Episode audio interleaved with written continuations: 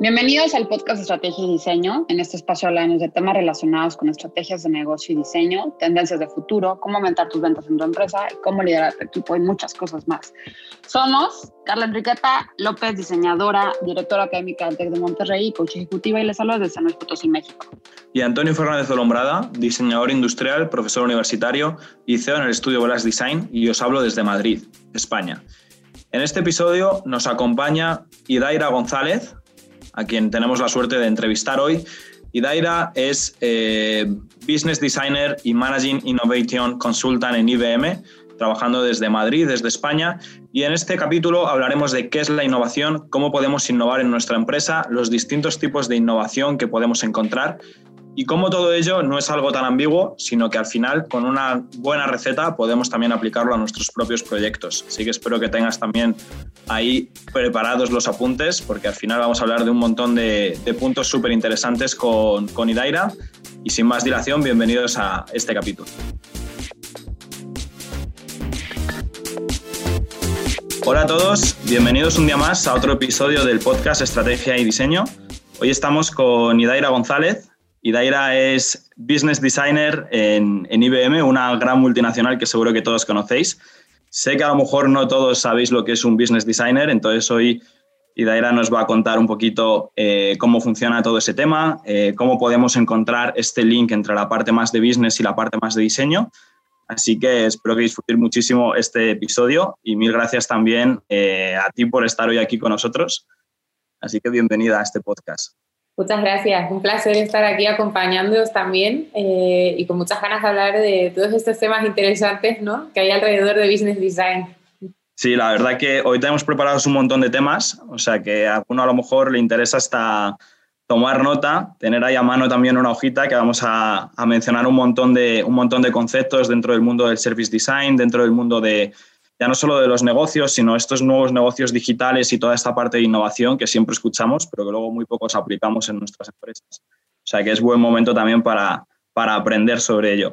Entonces, bueno, no sé si a lo mejor quieres presentarte un poquito, contarnos un poco tu perfil o cómo has podido llegar hasta, hasta este puesto un tanto inusual, que no es lo que solemos encontrar normalmente en la calle. Entonces yo creo que seguro que para que te pongan un poco en contexto, a la gente le va a encantar escuchar un poco tu historia. Vale, pues bueno, sobre mí, eh, hola a todos. Como comentaba, bueno, mi nombre es Hidaira, es un nombre extraño, lo sé, eh, tiene una razón y es que soy de Tenerife, eh, es un nombre que originalmente es de allí. Y bueno, yo empiezo, digamos, mi trayectoria, ¿no? mis estudios en Tenerife. desde siempre he sido una persona con muchas inquietudes, tenía ganas de ir a un contexto más internacional, ¿no? Y decidí terminar mis estudios en Inglaterra y fue allí donde empecé mi experiencia eh, profesional, en este caso en una agencia muy, muy pequeña, muy dinámica, eh, centrándome en temas de marketing. Eh, marketing digital en aquel entonces, ¿no? Que ha cambiado muchísimo la foto porque, bueno, ya sabemos que tenemos que estar a la orden del día en, en las novedades en este campo, ¿no? Pero en aquel momento a mí siempre me, gustaba mucho la parte de comunicación, marketing, eh, cómo mejorar la experiencia de los clientes, cómo enamorar a los clientes de marcas, ¿no? Cómo generar todo ese contenido tan interesante. Y sin saberlo, yo ya iba pensando en eh, experiencias, ¿no? Idealmente, si me preguntaseis cuál sería mi rol eh, soñado en ese momento, sería diseñar experiencias que enamoraran a la gente. Y marketing tiene mucho ¿no? relacionado con esto. Pero quizás para mí la inquietud entonces fue cómo hacer que esas experiencias ocurran y estando ya en un campo digital, pues no pasaba desapercibido el punto de la tecnología, porque al final es lo que nos hace que esas cosas se materialicen. ¿no? Por eso, una de mis motivaciones ¿no? Eh, al entrar en IBM eh, fue descubrir cómo hacer que las cosas ocurrieran, ¿no? Y cómo darles un soporte metodológico, un soporte tecnológico, ¿no? Pero aún así conservar toda esa parte de emoción, de la experiencia, del usuario. Y yo entré en IBM ya hace más de cinco años. Eh, entré en un programa con otros 27 compañeros, ¿no? En los que se suponía que en el campo de la consultoría, que es donde yo entré y sigo, eh, y vamos a poder mejorar, pues, oye, eh, la situación de muchas empresas que en ese momento eran nuestros clientes. ¿Y qué descubro yo al llegar a IBM? Cómo mejorar la experiencia de las empresas utilizando Design Thinking, que en aquel entonces para mí era un total desconocido. Eh, no sé si alguno de los que nos escuchan ¿no? son familiares con esto, pero en 2015 era un tema relativamente nuevo. Eh, por lo menos en España, ¿no? que es donde yo lo empecé a aplicar. Y tuve la oportunidad de trabajar con empresas como BVA, con otros grandes bancos, empresas también del sector de utilities o energía, eh, seguros, seguridad. ¿no? un punto positivo de IBM es eso, que al final eh, dentro de sus clientes están estas corporaciones con tantos retos. ¿no? Y yo que ya era creyente, ¿no? Porque como conectaba mucho con mi filosofía, el poner al usuario en el centro, diseñar por y para las personas, eh, hacer que las cosas ocurran rápido y con un soporte tecnológico, ¿no?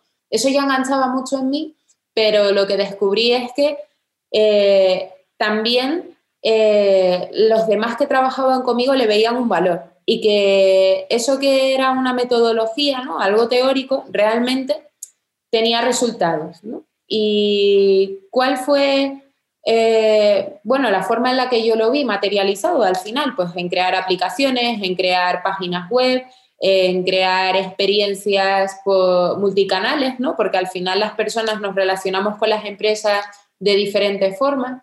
Y una vez tuve esa primera aproximación al diseño de producto digital, ¿no? El, el codiseño, porque trabajábamos con equipos siempre, eh, dije, y si voy un paso más allá, ¿no? Eh, más allá del producto, estos productos al final eh, son parte de una experiencia y son parte de servicios. Por ejemplo, en un servicio de atención al cliente, eh, ¿cuántas cosas no pueden intervenir, ¿no?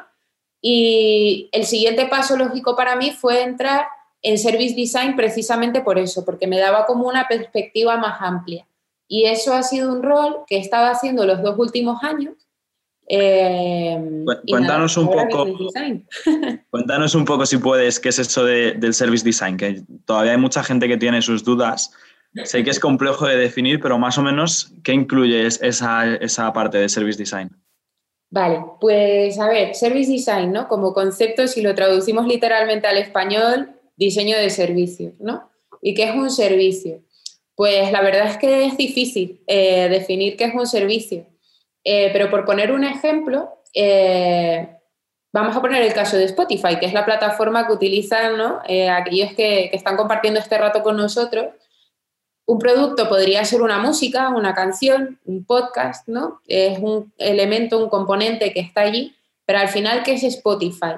Es una plataforma que te da un servicio de disfrute de esos contenidos.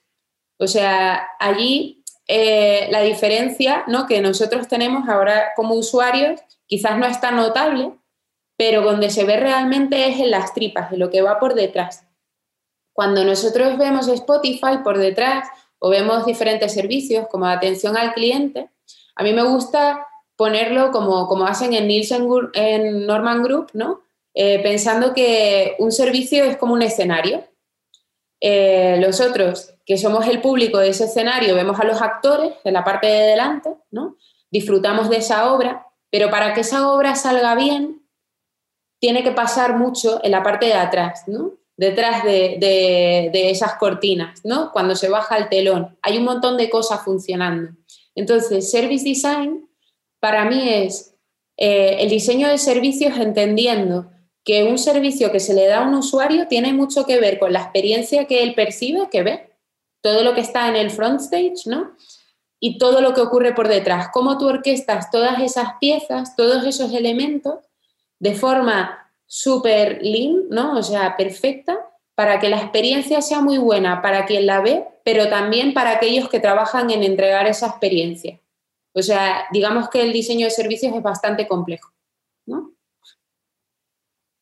Sí, sí, totalmente. O sea, al final que también los llamamos a nuestros stakeholders, hay un montón de actores en toda esa obra que entran tanto por delante como por detrás, ¿no? Y bueno, súper interesante todo, lo que, todo lo que nos has contado, también conocer un poquito más de, de, ese background y de todo lo que te has movido desde la isla. Para los que no sepan dónde está Tenerife, está en las Islas Canarias, al sur, sur, sur de España, en unas islas, porque también nos escucha mucha gente de fuera. Y bueno, la verdad que eh, ahora mismo también eh, sería interesante que nos contases un poco tu rol actual en IBM, ¿no? Porque todos situamos un poquito a IBM como una gran tecnológica, pero yo creo que ni siquiera muchos de los oyentes saben realmente qué es IBM o qué se hace en IBM, ¿no? Entonces, a lo mejor ahí nos puedes aclarar un poquito las dudas y también contarnos cuál es el rol que tienes ahora que no ha sido el primero, sino como bien has comentado, has pasado por varios. ¿no? Entonces, ¿cuál es un poco tu labor ahora mismo en esa, en esa gran empresa? Vale, pues respondiendo un poco a la pregunta que nos sitúa en qué es IBM, o sea, IBM es una gran corporación, o sea, originalmente americana, pero que tiene presencia en todo el mundo. IBM hace muchísimas cosas, más de las que nos pensamos. Está, eh, pues, casi detrás de toda gran compañía, incluso en pequeñas compañías, muchas consumen servicios que, ha creado IBM.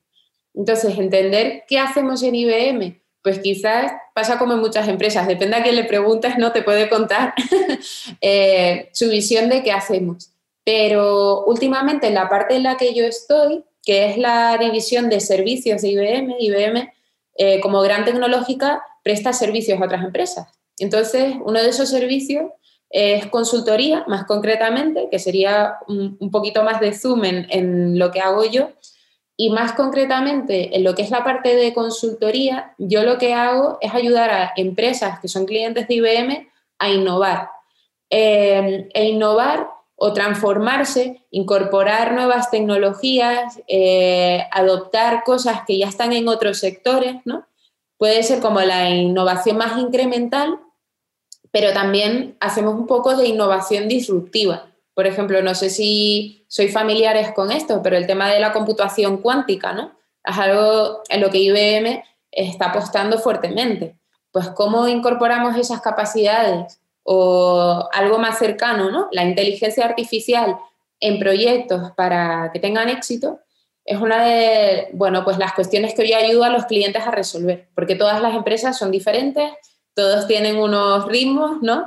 Eh, entonces es identificar, oye, dentro de la ambición de la empresa, cuáles son eh, esas tecnologías o soluciones que podemos incorporar para que lleguen a sus objetivos. Eso es un poco mi, labor. Genial, que al final también es un poco lo más bonito, ¿no? Que cada proyecto es diferente y al final de todo se aprende muchísimo, que eso también me pasa, me pasa a mí en mi día a día. Y no sé si a lo mejor nos pudieses poner algún ejemplo un poco más bajado a tierra de algún caso que hayas hecho estos últimos cinco años con algún cliente o de cómo estaban antes y cómo has conseguido eh, pues posicionarles, ¿no? Que pudiesen transformarse un poco, innovar, mejorar. Bueno, pues es que tú lo has dicho, ¿no? Al final, eh, lo, bonito de, de, estar en una profesión como es la consultoría en temas de innovación y transformación es que en poco tiempo uno llega a ver muchas cosas, ¿no? Eh, de diferentes clientes o dentro del propio cliente, ¿no? En diferentes proyectos o líneas de trabajo que tengan. Si pudiera elegir uno, eh, para mí, eh, trabajamos con, con, una aerolínea hace un tiempo. La verdad que el equipo de trabajo, y no puedo mencionar cuál es, pero bueno, los compañeros que conocí allí, fenomenales, una experiencia súper positiva eh, con todos y a todos los niveles. Y para mí el sector de travel y transportation, ¿no? O sea, todo lo que va relacionado con la movilidad, el viajar, es un sector que me alucina. Nosotros, eh, o, por ejemplo, yo más concretamente, ¿no? cuando empecé a trabajar con este cliente, el reto que tenía era un reto multidimensional, por así decirlo, ¿no? Eh, el reto principal que tenía la compañía, o así lo expresaba, era que ellos querían transformarse digitalmente, eh, querían eh, ser más ágiles, querían eh, incorporar nuevas tecnologías, querían orientar mucho más su propuesta de productos, de servicios a los consumidores. Es decir, querían mejorar la experiencia que daban a sus clientes como aerolínea. Eh, y bueno, pues para dar esa experiencia, ¿no? Pues al final tenemos que trabajar muchas cosas, tenemos que trabajar eh, cómo nos organizamos como equipo dentro de la corporación, cuál es nuestra cultura, realmente está orientada al cliente, al por y para el cliente. Em, también eh, teníamos que ver ¿no? si realmente las iniciativas que estábamos poniendo en marcha eran las prioritarias, eran las críticas, eran las que iban a tener un mayor impacto. ¿no? Y por otro lado, también teníamos muchas ideas como equipo, pero con todas las ideas, y seguro que, tú, ¿no? que estás súper metido en este tema y los que nos escuchan, eh, las ideas son buenas ideas, pero al final hay que aterrizar mucho para, para, ver en qué se traduce esa idea, en qué se materializa y, oye, cuánto tiempo vamos a tardar en ponerla allí, si realmente tiene sentido y si es viable. ¿no? Entonces, en mi caso, eh, cuando yo llegué, estos aspectos no estaban súper aterrizados, estaban como en una fase inicial, aunque ya los equipos estaban poniendo mucho esfuerzo y tiempo en ello. Eh, después de mi paso por allí, del equipo, eh, que estuvimos allí trabajando pues un año, año y medio, en este proyecto de transformación, ¿no? en todas estas verticales, yo creo que aparte de conseguir sacar más de 100 iniciativas adelante ¿no? y ponerlas en producción, es decir, que se tangibilizaran en productos y en servicios, que fue un gran logro, ¿no? Eh, yo creo que también lo que conseguimos fue cambiar el mindset o la forma de pensar de la compañía, orientarles mucho más al por y para el cliente, estar obsesionado con, con nuestros clientes, eh, pensar siempre en la propuesta de valor, qué es lo que estamos entregando, ¿no? Y orientarnos mucho más al retorno real de las cosas. Sí, esto lo estoy poniendo allí, pero ¿en qué se traduce? ¿no? Eh, poner métricas, medir realmente el, impacto de todo lo que ponemos ahí. Eh, creo que esos fueron los mayores logros.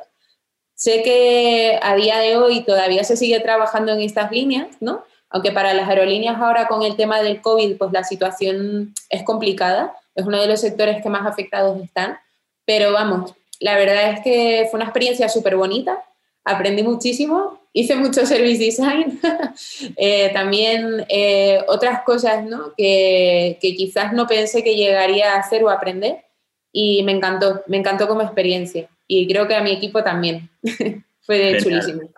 Qué interesante todo lo que cuentas. Y al final has tocado ya un montón de puntos que yo considero también fundamentales, porque has hablado ya de la cultura empresarial, de la cultura de la empresa, que es uno de los puntos normalmente más complejos de tocar, porque cuando te, seguramente cuando te llegue un cliente en IBM, que además son clientes grandes, pues es muy complejo dentro de una multinacional cambiarles un poco su visión, su cultura, ese mindset que comentabas, ¿no? Entonces, yo te quería preguntar ahí, ¿cómo crees que debería ser esa cultura empresarial o ese mindset dentro de la empresa para estar predispuestos a innovar o para estar predispuestos a, a, a tratar temas nuevos, ¿no? Pues es una muy buena pregunta, la verdad. Em, creo que una de las cosas que, la empresa, ¿no? que está dispuesta a innovar y que, realmente quiere hacerlo, ¿no? pasa por, por experimentar un poco más, es decir, tener como una mentalidad más de startup, pero ser robusta como corporación. Y esto es una cosa que estamos intentando hacer en IBM cuando trabajamos nosotros mismos como compañía. Y esto no es fácil, ¿no? ¿Cómo moverse como una startup? Pues mira, respondiendo a esta pregunta, creo que las startups o las empresas que son un poco más ligeras, eh, ¿no? a nivel de organización, burocracia, que no tienen todos estos lastres que pueden darse una, en, en, una empresa más grande. ¿no? Lo que tienen en su mindset es que están muchos más dispuestos a pensar en experimentos, en hacer experimentos, aprender de ellos y sobre las lecciones aprendidas, ¿no? Poner eh, lo que realmente funciona en el mercado rápido. Eh, hay empresas que creo que todavía tienen, sobre todo las de mayor tamaño, una mentalidad de, eh, bueno, voy a poner mi, mi, tengo una idea, la materializo y cuando ya está completa, casi perfecta con el lazo, ¿no? Es cuando la lanzo en el mercado y ahí empiezo a preguntar. Creo que ese mindset debe cambiar que las empresas deben probar con algo pequeño, con un MVP, que esto es muy filosofía Lean Startup, ¿no? Para los que la conocéis, conocemos, em, que es, oye, voy a poner un concepto muy pequeño a prueba, básico, que aporte valor, voy a tener feedback casi desde el momento cero y después lo pongo en el mercado. Creo que, que una empresa y su plantilla, ¿no? sus empleados, sean capaces de estar más dispuestos a aprender y a experimentar ¿no? más rápido, eh, es importante para que, para que las empresas ¿no? al final se transformen, innoven. Creo que otro punto sería el de eh, los perfiles, la cultura, ¿no? Si todos al final en una empresa somos iguales, venimos portados por el mismo patrón, tenemos las mismas experiencias, la misma formación, ¿no tendríamos conversaciones un poco aburridas? Quizás sí, porque los problemas a los que nos enfrentamos ahora quizás se resuelven mirándolos desde muchas perspectivas diferentes. Por eso creo que ahora, y, lo veo en los clientes en los que trabajo, ¿no? Y seguro que tú también, pues hay nuevos perfiles. Oye, como podría ser el mío, business designer, o hay un diseñador visual, UX, UI, un data scientist, eh, puede haber alguien específico de Big Data, puede haber una persona que sea súper conocedora del sector, de la industria, un experto, ¿no? Eh, incluso en tecnologías, en blockchain, en IoT, en, muchísimas cosas. Y quizás atacando esos problemas, ¿no? Desde diferentes perspectivas, con perfiles profesionales, y también involucrando a los clientes, escuchando más activamente a los clientes, yo creo que es como se consigue innovar. Para mí esos dos serían puntos ¿no? importantes. Esos dos son puntos clave, sin duda alguna. Que al final también es muy complejo, ¿no? Porque obviamente todos queremos la agilidad de una startup y la robustez de una multinacional. Yo en mi caso solo tengo la agilidad de la startup, entonces cada uno con lo suyo, ¿no?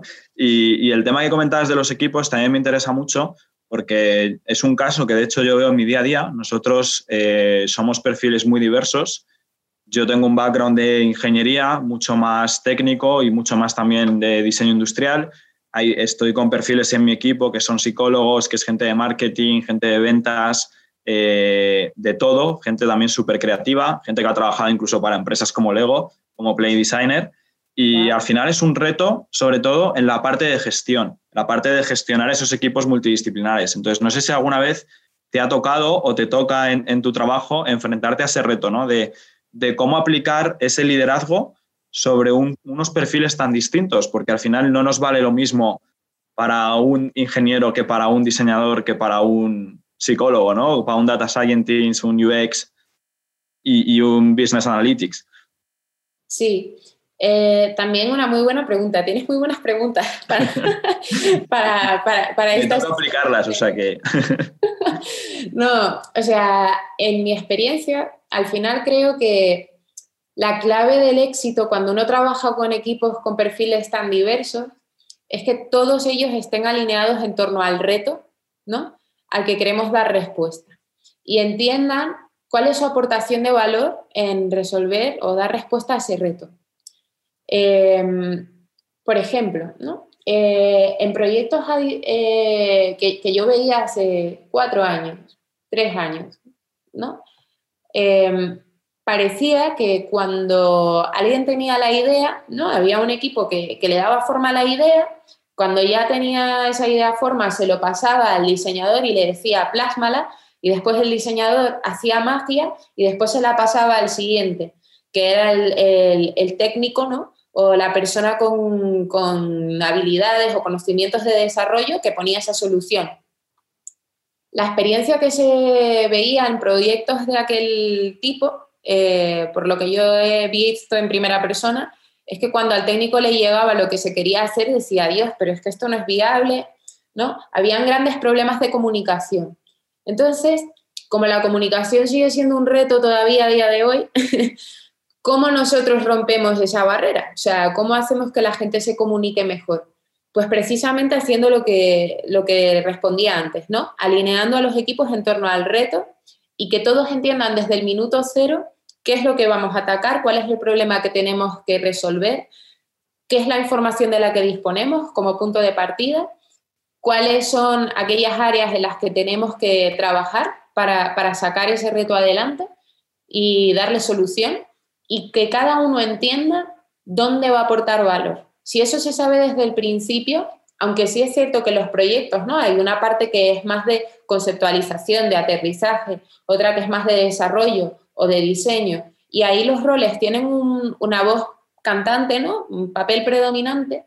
Siempre es bueno hacer sesiones intermedias para alinear, para dar visibilidad, para que todo el mundo sea consciente del avance de los proyectos. Y yo creo que eso ha sido una, una lección aprendida para mí, muy positiva, y que cuando trabajamos de esa manera y los equipos la ven, también la interiorizan y así lo comparten, ¿no? Yo creo que eso, tener a todo el mundo alineado es clave. Yo creo que eso es fundamental, yo ahí estoy contigo. De hecho, eh, yo que estoy de profesor en muchas universidades de diseño, cuando me toca explicar las metodologías de diseño a nivel de desarrollo de productos físicos, eh, por ejemplo, ahora estamos desarrollando una nueva marca de, lavabos eh, y estamos aplicando todas estas metodologías ágiles y de innovación. Y, y, al final lo primero que les explico siempre a los alumnos es que no es una metodología o no es una no son etapas lineales, sino que siempre volvemos y que siempre va a haber iteraciones, siempre va a haber cambios y que no por ello tienen que estar desconectadas la parte de investigación con la parte de diseño, con la parte de fabricación o la parte de comercialización, sino que todas se chocan y es importante que haya ese híbrido que al final son esos equipos multidisciplinares que comentabas, ¿no? Y, me quedo con lo que comentas de, de al final alinear esos objetivos que va muy de la mano de lo que mencionabas antes a nivel del mindset para innovar eh, de toda esa parte de establecer bien las métricas, de centrarnos más en el usuario y de tener muy claro qué es lo que logramos, ¿no? Porque también eh, todos los que hemos trabajado en multinacionales sabemos que al final en el día a día de una multinacional tú como empleado normalmente no tienes acceso a esas métricas, no tienes acceso a esos objetivos o que en tu día a día o semana a semana no sabes esas métricas. A lo mejor si sabes una métrica que tienes que acabar el proyecto y tienes cinco meses, seis meses, pero, pero no sabes qué métricas tienes para hoy, miércoles o mañana jueves, ¿no? Entonces, creo que eso es, fundamental. Y luego, has comentado también antes un par de puntos interesantes cuando hablabas de innovación, porque innovación también es otro término complejo de, entender, eh, pero sí que me parece que podría ser interesante comentar un poco los distintos tipos de innovación, ¿no? Porque hablabas de innovación incremental, hablabas de innovación disruptiva, y creo que a lo mejor estaría bien poner un poco en el mapa qué son esos tipos de innovación, ¿no? ¿De qué hablamos cuando hablamos de innovación disruptiva? O innovación incremental, sí. Sí, a ver, al final, eh, digamos que, hay como muchas teorías o formas de aproximar la innovación. A mí una que me gusta bastante es la de aproximarla por, horizontes. Es decir, en qué horizonte se mueve una empresa eh, y, y, oye, cómo va respondiendo a esos desafíos, ¿no? Entonces, por, darte un poco ejemplo de cómo yo veo los horizontes y a lo mejor nos ayuda a, todos a, situarnos. Para mí el horizonte 1 eh, es lo que llamo digitalización, ¿no? Por ejemplo, yo tengo mm, productos que son ahora, ¿no? Eh, o, servicios que son físicos y quiero irme al mundo digital. Y esos servicios o esos productos son fundamentales para el funcionamiento de mi negocio. Pues ahí, como realmente el paso es hacerlo digital, es un horizonte, digamos, no tan innovador. Horizonte 1, ¿no? Después, entiendo un horizonte 2 que me gusta llamarlo como oportunidades adyacentes, que es lo que más comúnmente se llama transformación digital, ¿no? Y esto es cuando yo ya tengo productos y servicios en, eh, digitales, pero veo cosas que están más allá de lo que es mi negocio principal o veo inspiración de otros sectores que me puede ser relevante y yo voy nutriendo esos productos o servicios digitales y voy haciendo una transformación o voy incorporando cosas. No me estoy transformando como negocio, voy un poquito más allá de, lo core, de lo básico, de lo, de lo que es propio, ¿no? Mío. Después entiendo como un horizonte 3, que aquí es cuando ya empiezo a hablar ¿no? de lo que tú comentabas, que es la, oportunidad disruptiva, una innovación disruptiva. Y básicamente creo que pasa cuando los negocios, ¿no? que ya eh, pues han hecho bastante, se han transformado, empiezan a replantearse, oye, yo realmente eh, tengo que hacer algo adicional para generar nuevas fuentes de ingresos, tengo que aprovechar otras oportunidades, tengo que alejarme o diversificar lo que yo hacía como negocio, tengo que hacer algo adicional, ¿no? Entonces, en este punto de reinvención, ¿no? Es cuando empezamos a reimaginar cómo van a ser nuestras empresas y para eso ya tenemos que ser un poquito más disruptivos, ¿no? Empezamos a traer de, otros sitios y a reinventarnos. Y ya por último, yo veo un futuro casi inventivo, ¿no? Que es casi lo que podrían llamar eh, Future Design o Design Futures, ¿no? Que es como diseño de futuro, es decir, casi muy visionario, muy lejano a nosotros, todas esas cosas que proyectamos a muchos años vista, que todavía no somos capaces de hacer y que no vemos en el futuro o proyectamos en el futuro y después nos traemos al presente para desarrollar, oye, nuevos inventos, ¿no? que, a lo mejor no vemos los resultados inmediatamente, pero que eh, puede ser interesante ¿no? como, como línea de investigación. Esa para mí es ya casi como más ficticia, ¿no? ciencia ficción un poco. Pero bueno, quantum computing podría estar quizás más en esa, en esa parte. ¿no? No, esto, también es, es, muy interesante, sobre todo por, para que la gente tenga también el mapa, porque a lo mejor algunos pues se quedan en esa parte primera de digitalización a nivel de pasar su producto físico a digital. Otros, por ejemplo, en mi caso, yo estoy entre el 2 y el 3, el nivel 2 y el nivel 3, ya también intentando ser un poquito más disruptivos. No he llegado todavía al 4, no hemos llegado todavía en, mi empresa a esa parte también de, Design Futures, eh, pero que creo que es una parte también interesante de comentar, ¿no? Porque al final, sobre todo en los tiempos que, que estamos viviendo en este 2020, que está siendo cuanto menos loco, eh, se habla ya muchísimo ¿no? de toda esta parte de, pues, del futuro, qué pasará. Y al final, con todo esto que comentabas del, del, design futures, del future thinking, del análisis de tendencias, yo creo que ya podemos estar viendo un poco hacia dónde se están moviendo los negocios. ¿no? Entonces, a lo mejor tú que estás un poquito más en el día a día que yo eh, con todos esos temas y estas grandes empresas, nos podrías dar unas pinceladas a lo mejor de hacia dónde crees tú que se está moviendo, que se está moviendo todo, ¿no? que se están moviendo las empresas. Bueno, aquí, o sea, por, poner el punto de realidad, ¿no? Yo creo que son muy pocas las empresas que están en ese horizonte 4, ¿no? Eh, generalmente lo que ha pasado en empresas más pequeñitas, a lo mejor más tradicionales, ¿no? Es que están haciendo ese paso al horizonte 1.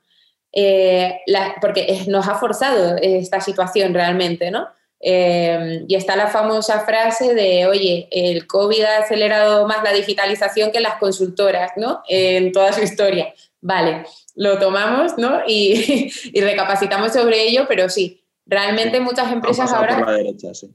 Sí, total. Se, han tenido que digitalizar, ¿no? Eh, otras que ya eran digitales, yo creo que ahora están pensando dónde eh, hacer sus mayores apuestas, donde realmente van a ser más competitivos, ¿no? Entonces hay muchas empresas que ahora se están moviendo en esos horizontes 2 eh, y algunas que para sobrevivir, porque a lo mejor han visto que su modelo de negocio pues no mm, existe, por ejemplo, Airbnb, ¿no? Es una empresa que está intentando alterar un poco lo core de su negocio y darle una forma diferente para, para encontrar alternativas que es súper legítimo, ¿no? Pero podría ser otro caso de, empresa que se está moviendo hacia allí, ¿no? Yo diría que la gran mayoría están entre el horizonte 1, 2 y en circunstancias u ocasiones 3, ¿no? Eh, Amazon pues está creando ecosistemas nuevos, podría ser uno, uno, de estos, ¿no? Que ya está creando cosas bastante interesantes, o Microsoft, ¿no? Eh, grandes empresas, quizás están jugando ahí. ¿Qué, nos, qué, ¿Qué es lo que veo yo ahora? Pues que nuestras prioridades han cambiado, ¿no? Eh, ahora quizás eh, por, la situación económica complicada que estamos viviendo, las empresas están pensando cómo ordenar mejor ¿no? su casa eh, antes de pensar en hacer otras cosas. Entonces veo mucho tema de eficiencia, de, aligerar las organizaciones en, en, procesos sobre todo, ¿no? mucha reingeniería de procesos. pero ya más a nivel futuro, ¿qué es lo que puede pasar? ¿no? Por lo que me preguntabas, oye, ¿cuáles son las tendencias? Pues, por ejemplo, yo creo que, el COVID nos ha cambiado, ¿no? Eh, a todos, nos ha hecho valorar mucho nuestras prioridades, tendencias que, pueden ser interesantes, por ejemplo, eh, el tema de las ciudades, ¿no? Cómo la gente se mueve en las ciudades la gente será más sostenible, el tema de la sostenibilidad puede ser una tendencia creciente, ¿no? Eh, nos hemos dado cuenta de que cada día es más relevante para, el bienestar de nuestro planeta, entonces, oye, esa puede ser una línea. Otra, la movilidad. ¿Es tanto de necesario la movilidad? ¿Cuáles van a ser las nuevas alternativas de movilidad de la gente? Eh, ¿Vamos a tener que apostar por, soluciones de movilidad que sean a lo mejor eh, más sostenibles o que sean más convenientes? Y con esto digo, mm, ¿dejaremos de comprar coche? Pues no lo sabemos. A lo mejor solo nos vamos a un pago por uso. Eh, hay muchas tendencias en relación a la movilidad, ¿no? después a la hiperdigitalización. ¿Se ¿Tendrá sentido el, contacto entre las personas o realmente nos sentiremos súper cómodos ya en un mundo casi 100% digital? Cuando todo esto acabe, ¿qué pasará? Yo creo que más que tendencias, lo que hay al final son dudas, ¿no? Eh, mucha incertidumbre de qué es lo que va a pasar, muchas, muchas preguntas. Pero creo que es un tiempo, asimismo, súper interesante, ¿no? Porque eh, van saliendo cosas nuevas cada día. Entonces, eh, quizás mi respuesta ha sido como no muy clara, muy concisa, pero es que creo que es difícil, francamente, ¿no? Eh, hay muchas cosas que estamos viendo, lo de TikTok, nuevas formas de interacción, ¿no? nuevas redes. bueno, hay cantidad de cosas. Sí, la verdad que sin duda yo creo que estamos en uno de esos puntos en el que puede pasar cualquier cosa y que al final también tenemos que ser un poco astutos y saber hacia dónde posicionarnos, ¿no? Y, si hablamos ya a nivel empresa, saber dónde nos vemos y dónde queremos que nuestra empresa destaque en el futuro, ¿no? Para no quedarnos sobre todo obsoletos, porque al final aquí ya hemos visto un montón de empresas también que se han dormido o que estaban muy cómodos en sus modelos. Incluso el, caso de Airbnb, que es uno de los clásicos ejemplos que se ponen de startup, unicornio, de haber podido levantar tantísima financiación, tantísimos usuarios. Y, bueno, y ahí estamos. Entonces, no, todos somos tan, tan antifrágiles. Entonces, creo que, creo que es también súper interesante esa reflexión que haces. Y ya también para ir cerrando un poco el episodio, que nos vamos quedando sin tiempo, yo creo que podría ser eh, también buena idea eh, si nos pudiese recomendar algún libro, algún blog, eh, alguna película que a ti te haya gustado, donde podamos aprender un poquito más de alguno de estos temas. Vale, pues os voy a recomendar dos libros. Uno de ellos lo tengo aquí conmigo.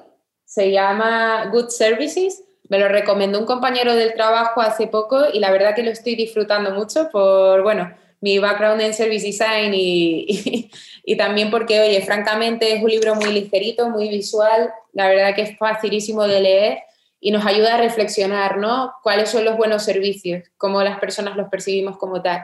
Y el segundo libro que os recomendaría es uno que me compré en, un viaje que hice antes del COVID a Estados Unidos eh, y se llama Still Like an Artist eh, o Roba como un artista, ¿no? Y básicamente es un libro muy bueno eh, relacionado con la innovación que al final nos hace caer en la cuenta de que muchas de las innovaciones que vemos ahora no son cosas que nos inventamos, ¿no? Completamente, sino que al final nos inspiramos, tenemos influencias, eh, cogemos diferentes aspectos de cosas que nos gustan mucho y esos los combinamos y los transformamos en nuevas propuestas al mercado. Entonces, así como coletilla del libro, lo que dicen es, lo importante no es robar, sino robar bien. Em, y a mí cuando lo leí resonó en mí mucho ese mensaje, así que esas serían mis dos recomendaciones, que espero que os encanten. A mí me gustan mucho los libros. Pues muchas gracias también por esas recomendaciones. Yo el primero no lo conozco, o sea que me lo apunto. Y el segundo, la verdad que es un clásico y de hecho justo ese autor tiene tres libros, ese es solo uno de ellos, tiene otros dos libros más también que habla de también de portfolio o portafolio para todos los que seáis un poquito más creativos de cómo también plasmar vuestro trabajo. Y al final lo que tú comentas es verdad, ¿no? O sea, nunca hay nada que sea 100% nuevo, sino que siempre tenemos esa fuente de inspiración.